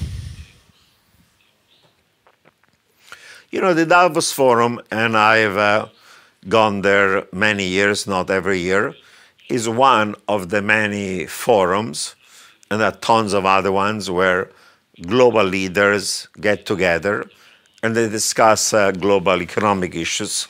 Now, do they resolve problems? No. But other forum, any conference in the world, you talk, you debate stuff, you try to figure out solutions, but these are not forum of taking decisions. The decisions are taken at the national level or international level in other types of fora like IMF, World Bank, UN, and so on. On net, in my view, having people get together and talk to each other rather than making war to each other is a good idea. Is a good idea. Having global leaders, economic, political, religious, cultural, and so on, is a good idea. And of course, over the next few, last few decades, the WEF has been sensitive to the fact there are social issues. So there are social entrepreneurs and there are leaders of uh, various types of environmental organizations and others who care about labor rights and so on. So they try to be more representative of a broader spectrum of views on all of these issues. So it's a good forum. There are plenty of other ones are as good where people get together and discuss. It's more of a talk shop rather than an action shop uh, useful, but I don't believe that any individual alone, any forum, any organization can resolve uh, global problems. Uh, you know, on the uh, global pandemic, the World Health Organization, the WHO, did not succeed. On issues of trade, we're going towards protectionism, deglobalization, and the WTO, the World Trade Organization, has limited powers. The UN has limited powers in enforcing global security. The IMF and the World Bank do a good job, but they have limited powers. So we don't have yet institutions of global governance that are powerful enough to enforce global decision making, global rules. And in fact, there's now a backlash against globalization, against globalists, against uh, supranational organization because they claim they don't have democratic legitimacy, they take away national sovereignty. But you know, we live in a world where the problems are global. Climate change, pandemic, economic security, financial security, global military security, impact of AI, climate change, and you name it. So, for global problems, you need global governance. We need more global governance, not less. And unfortunately, now there is a more of a nationalistic backlash. I want to protect my country, my workers, my firms. And if you do that, you go towards protectionism. But you know, my taxes on uh, your exports that are my import reduce your exports. But if you retaliate against me, your tariffs reduce my exports to you. And if you start a war of retaliation, increasing import tax on both sides, everybody is worse off, and we have a worse world rather than a better world. So, of course, globalization and trade has some cost. We have to deal with them. Growth has to be sustainable, has to be inclusive, has to deal with inequality, but trade protectionism is not the right solution. Je vais vous lire une question Internet que je vois passer sous mes yeux. On a commencé à y répondre, mais je vais vous la lire quand même. Est-ce qu'il est possible d'estimer les risques du changement climatique, entre parenthèses, eau, perte de biodiversité, maladie, fermez la parenthèse, sur l'économie globale? Si c'est le cas, n'est-ce pas un argument suffisant pour convaincre n'importe quel économiste de changer de paradigme? Well, some of the costs uh, from climate change uh, are the loss of uh, almost half of animal and uh, uh, uh, plants in the planet because we have this anthropomorphic view where everything is centered around human and sapiens, and we don't care as much about the welfare of animal and plants. We don't vote. We don't have a say. Of course, damaging the planet, destroying the plants and the animals, it has a number of side effects that are cost even to human beings. And destroying the planet creates damage. Hurricanes, rising sea levels, droughts, floods, wildfires that have a huge economic cost even for the humans, let alone for the animals. But as I pointed out before, doing something about global climate change is subject to a huge range of political, domestic, and international constraints that prevents us from doing uh, the right thing. Est-ce que vous voulez qu'on aborde un point spécifique que vous avez euh, écrit dans votre livre Méga Menace? Est-ce que vous avez un point en particulier que vous voulez faire passer à, à notre communauté?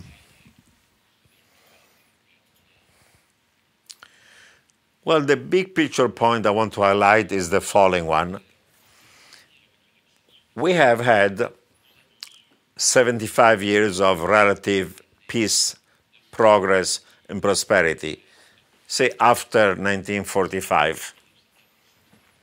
And we think that the future is going to be like the near past, and we project it this way.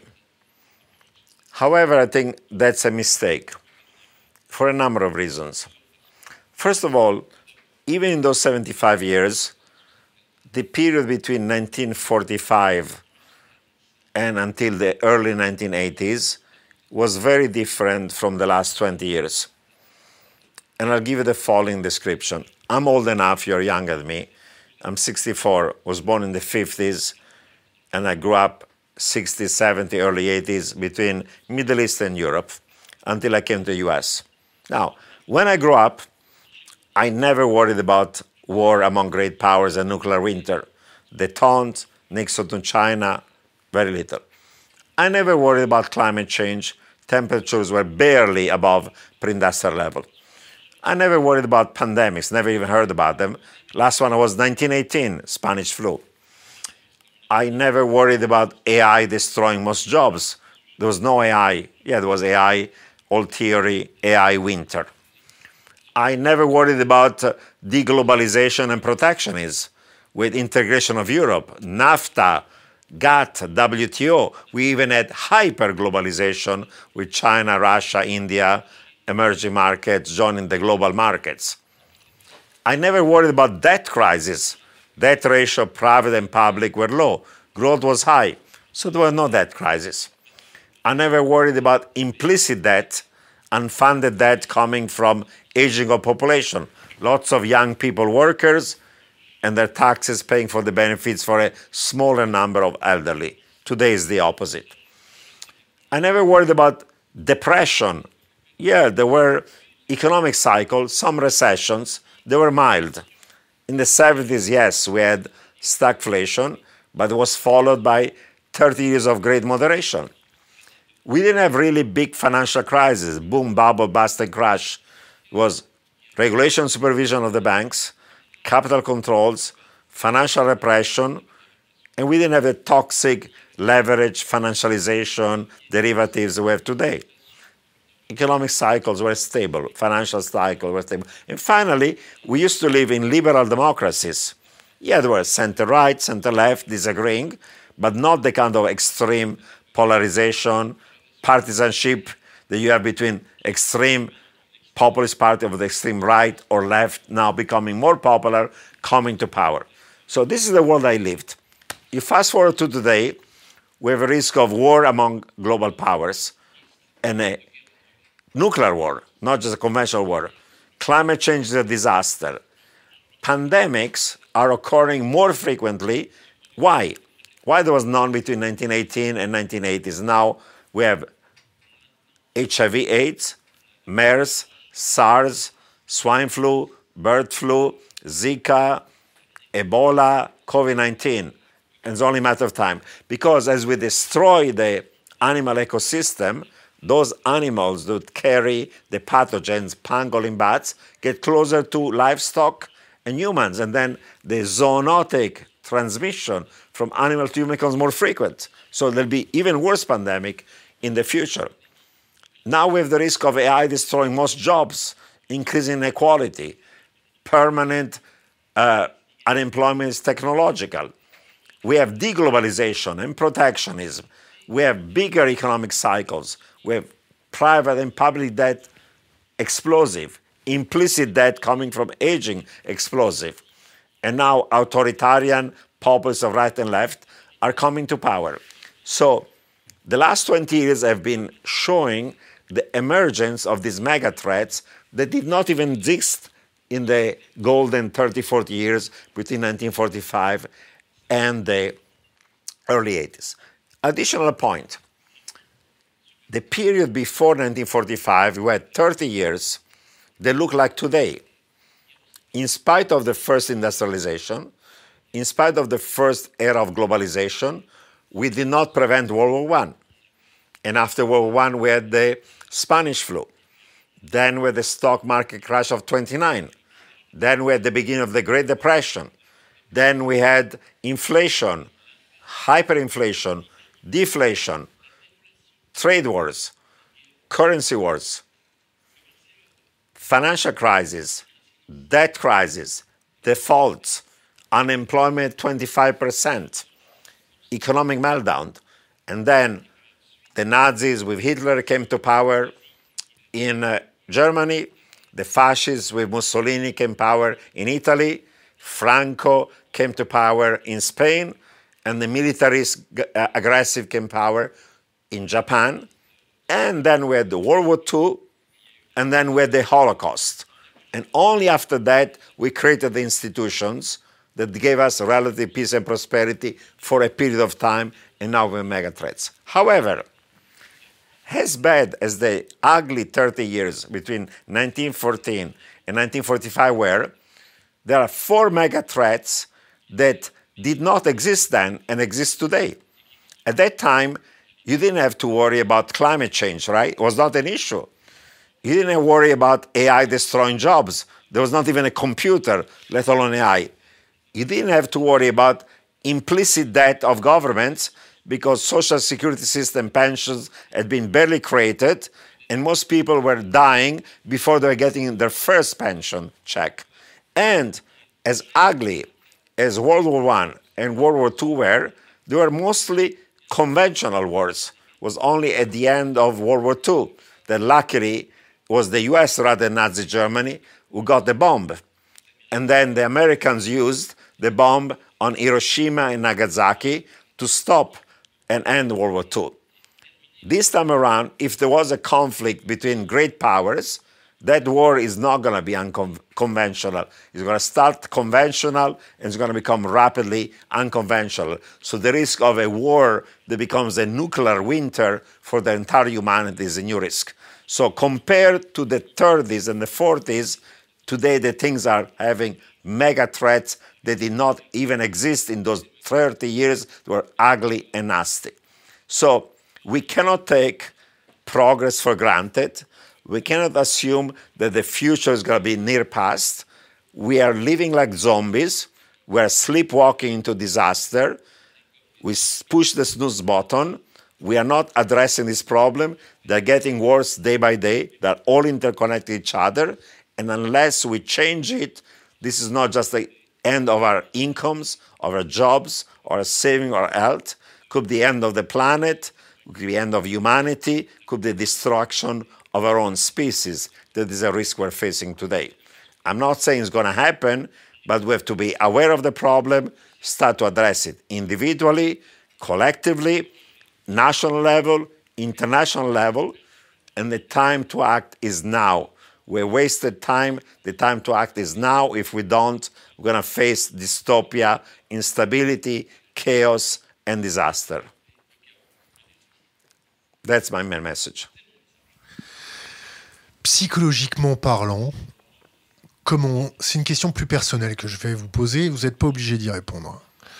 Quand vous faites un, une prospective autour de toutes ces menaces, psychologiquement parlant, qu'est-ce que ça crée chez vous? Est-ce que vous dormez bien? Est-ce que ça vous hante de voir la passivité intellectuelle des gens, des politiques, des marchés financiers, des économistes, de tout ce que vous voulez? Comment vous gérez cette pression à force d'avoir autant de connaissances? On dit souvent heureux les simples d'esprit, aujourd'hui j'ai compris.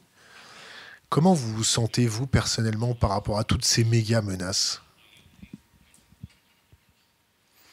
You know, when COVID occurs, many people I knew, even friends, escaped New York. I live in New York. They went to Miami. They went to the Hamptons. They went to upstate. I spent all of COVID, literally every single day, in New York. I never even went once to Miami or to the Hamptons for three years until it ended. Because, you know, there was uh, lockdowns. I could have gotten sick. I could have ended up in hospital. I could have died. And then there were demonstration, BLM, rightly so. There was even violence there was riots, there was even lootings. Most of the shops in my neighborhood were being boarded up because they were looting and breaking them and so on. I didn't escape. You have to face the reality you're in. If there was another global pandemics, New York is going to be ground zero of it because globalization, lots of people coming in, of course, was the ground zero. It's going to happen again. If there was a nuclear war, the first nuclear weapon go to New York, Washington, Beijing, and Moscow. Everybody in New York is going to die. Uh, climate change is increasing sea level rising. Most of Manhattan is going to be underwater. Hurricane Sandy destroyed a good chunk of Manhattan. There'll be other hurricanes. But you know, you cannot escape in a cave upstate. You cannot go and buy a piece of land in New Zealand hoping they're going to avoid this mess because it's going to hit you one way or another. Plus, if most humanity is destroyed, do you want to live? I'd rather to live my life, be in New York, being engaged socially, politically, and try to resolve this problem, hoping they don't happen. Because if it does happen, I'd rather not live. I'd rather die like everybody else rather to escape somewhere else. So the reality is that the way to deal with these things to be engaged, to talk about them, to take action, and to live your life as it is rather than trying to live in a dreamland where it's not a dream, it's going to become a nightmare, and you cannot escape from reality. And by the way, during COVID, since before COVID, I was spending half of my time traveling around the world. I didn't have time for my friends. During COVID, I learned to cook. And every Friday night, I had Shabbat dinner. And we have a nice conversation, Jeffersonian, where we discuss some important topic with a common conversation. And all the musicians in New York during COVID could not play live, so my home was of the few places with live music and jam session. So we created, you know, Shabbat dinner and community and kindred spirits and friends who actually survive and thrive during COVID. We didn't escape the city and we created a community. So the silver lining of uh, COVID was better human relationship, better friendship, better sense of community, less sense of anonymity. Some people became more anonymous, more lonely. I created my friends community. So even at the personal level became an occasion for growth and becoming more compassionate and more caring and more aware.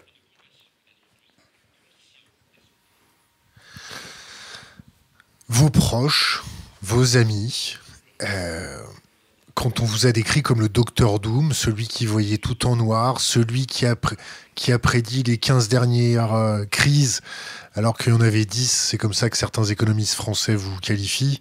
Nouriel Roubini, c'est celui qui anticipe 10 crises sur 5.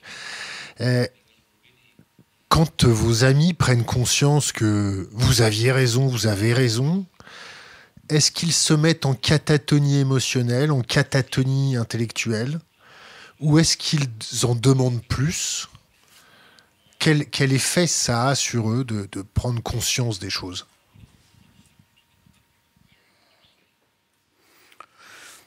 You know, first of all, I always say I'm not Dr. Doom. I'm not always more pessimistic. Actually, there are two major events in the last decade where I was much more optimistic than consensus. In 2025, 15, sorry, 15, uh, the consensus on Wall Street was that Grexit will occur, Greek exit from the Eurozone. All of Wall Street, Goldman Sachs, Citi, their baseline was Grexit. I spent many months going to Brussels, Berlin, Rome, Athens, Paris. I talked to all the policymakers and I realized in that game of chicken between Greece and the Troika, Greece did not have a good hand and they would have to blink. And I realized that the $200 billion bailout of Greece was the carrot in addition to the sticks of austerity reform that will lead them to then stay in the Eurozone. And I realized that uh, geopolitically, while the Minister of Treasury of Germany, Schäuble, wanted Greece to go, Angela Merkel realized this was the year of the Syrian crisis and the refugees, that if Greece had left the Eurozone, then all these refugees could come from Turkey to Greece to Europe. So it was also a political reason for keeping Greece in the Eurozone. And when I contacted all those dots, I said, Grexit will not occur. When everybody else believed Grexit will occur, and then a domino effect will lead to the rest of the Eurozone collapse. Same thing happened uh, a year later. People were worried uh, in Davos, January and February of 2016, of a hard landing of China. It started in August, September of 15. Then it became worse in January, February of 16. Stock market crash. Everybody thought, oh my God, Chinese market are crashing, stock market US is crashing more than 20% repeat of the global financial crisis, hard landing of China. And everybody in Davos was asking me, is going to be the hard landing of China a repeat of the global financial crisis? I said, no. China is not going to have a soft landing. It's not going to have a hard landing. It's going to be bumpy. They have the resources to backstop the system and try to control the crisis. It's not going to be another financial crisis. So, on the two major events of the last decade, where the consensus was Grexit, collapse of the Eurozone, and collapse of China, another global meltdown, I said the opposite. I was much more optimistic than consensus. Additionally, when I speak about the themes of my book today, I'm not talking about aliens coming from Mars, taking over the Earth. I'm not talking about asteroids hitting the planet. I'm talking about threats that everybody recognizes. Hundreds of books on climate change, on geopolitical depression, about pandemics, about financial threats, about uh, deglobalization. All of these things are actually reasonably obvious. What I do, value added, I connect the dots. You know, I call them mega threats. Other people call it polycrisis. The head of the IMF calls it confluence of calamities. Yesterday, the uh, WEF did their global risk report, same idea, connection of all these different crises that I discuss. So the ideas are there. I connect the dots and I look at, from an economic point of view, at what are the costs of all these mega threats and how each one of these economic factors affects these mega threats and how they're connected to each other. But I'm not speaking about science fiction. This is not science fiction at all. These are threats that everybody agrees exist. Then some people say some are more risky, some are less risky, some are going to happen in the far future. Some of them are policy solutions that are more likely rather than less likely. We can agree or disagree to the extent of it, but I've not heard anybody saying that none of these mega threats exist. All of them do exist. The question is how severe they are, and can we wake up and can we address them before it's too late? That's the only question that is matter of debate. Dernière question Internet. Euh, que pense-t-il de la scission de l'humanité entre l'hyperclasse et le reste? Un peu comme dans le film Elyséum Um, we've seen for the last few decades an increase in income and wealth inequalities between haves and have not, those who go ahead and those who are left behind. It's happening in advanced economies, especially Anglo Saxons, but it's happening also in China, in India, and emerging markets. And some of the backlash against liberal democracy comes from this rise in income and wealth inequality. It's dangerous because when there is excessive inequality, it leads to social strife, to violence, to civil wars, sometimes to revolution, or to the rise to power of extremist populists of the right and the left that are not even able to reduce that inequality. So I think that uh, these divisions are dangerous and eventually lead to either domestic or external violence. So the rise in income and wealth inequality is one of the threats that we have to address. The unfortunate problem is that usually policies of taxation of the wealthy, redistribution to the poor, do not significantly reduce inequality. Historically, inequality has been only reduced when you have revolution, wars, famines, pestilence.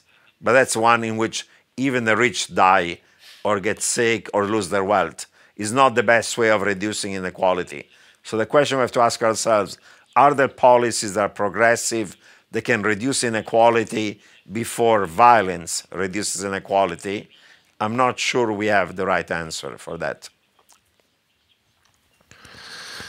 Est-ce que l'évasion fiscale est une méga menace N'y a-t-il pas un risque de guerre civile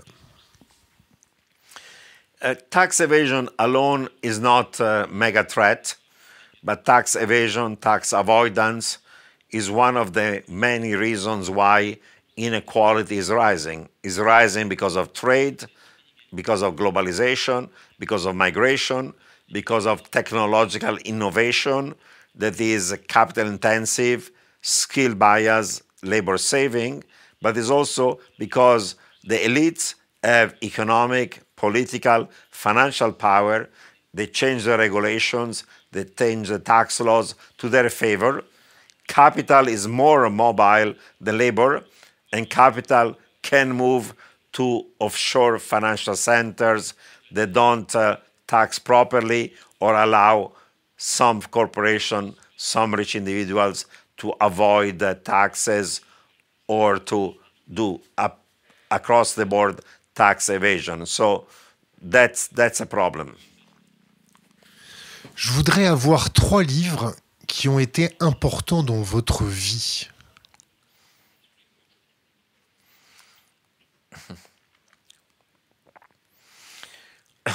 well, uh, I'm not a religious Jew, I'm secular, but I think that, you know, the, the Bible, especially the Old Testament, is still a great book.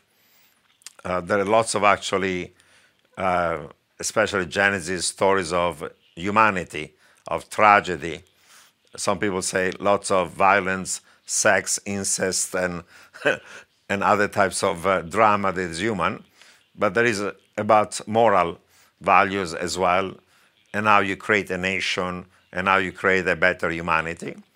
So even a secular person, I think, can find the Old Testament as something worth reading.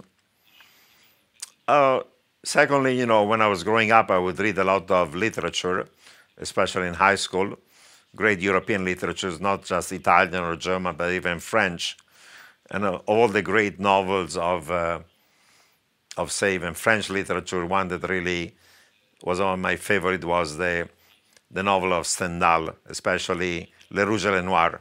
There's a great story, not of love and passion, but also of society, politics, and the combination between the personal, the social, and political. So that's a that's a classic novel of understanding a society, not just individual dramas. So it's a fascinating. And there are many other great novels, but definitely that one is uh, one that affected me. Um, I would say that when I was young, before I wanted to become an economist, I was fascinated by uh, psychology, psychoanalysis. And uh, I read the, one of the first books of Sigmund Freud, The Interpretation of Dreams. And every time I had a dream, I would write it down and try to analyze it. So before I became an economist, I thought I'd become a psychoanalyst. And from Freud, I started reading the books and the work of the Frankfurt School, uh, like uh, Adorno, Horkheimer, Marcuse, and a mixture of uh, psychoanalysis and Marxist. And then from there, I became a pseudo Marxist. Probably I was more of a limousine socialist. But then from Marx, I learned uh, about Keynes and I became a, a mainstream economist. So I arrived to mainstream economics via Sigmund Freud, the Frankfurt School, Marcuse, and then uh, Marx. And then from there, I reached uh, understanding of economic system more in a more mainstream way. So. Ma dernière question sera, c'est pas une question en fait, c'est laisser un, conseil pour les jeunes générations, une, une bouteille à la mer, quelque chose d'impérissable. Yeah, I teach young people, and they tell me, given all these mega threats, uh, you know, what I can do. Uh, and I say many things.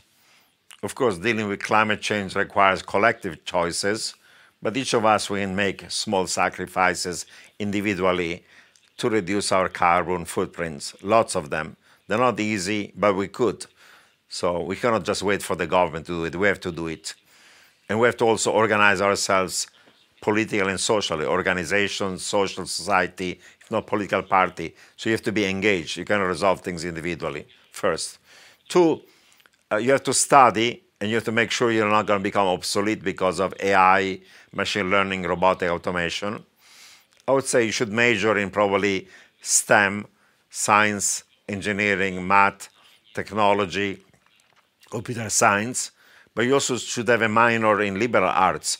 You have to think critically, read well, write well, and those kind of soft skills are going to allow you to change jobs because over the lifetime, you're never going to have the same job in the same industry with the same company forever, like it used to be the case. You have to be flexible, nimble to change jobs. So a combination of understanding technology and being a critical mind is going to allow you to uh, succeed and thrive rather than becoming obsolete.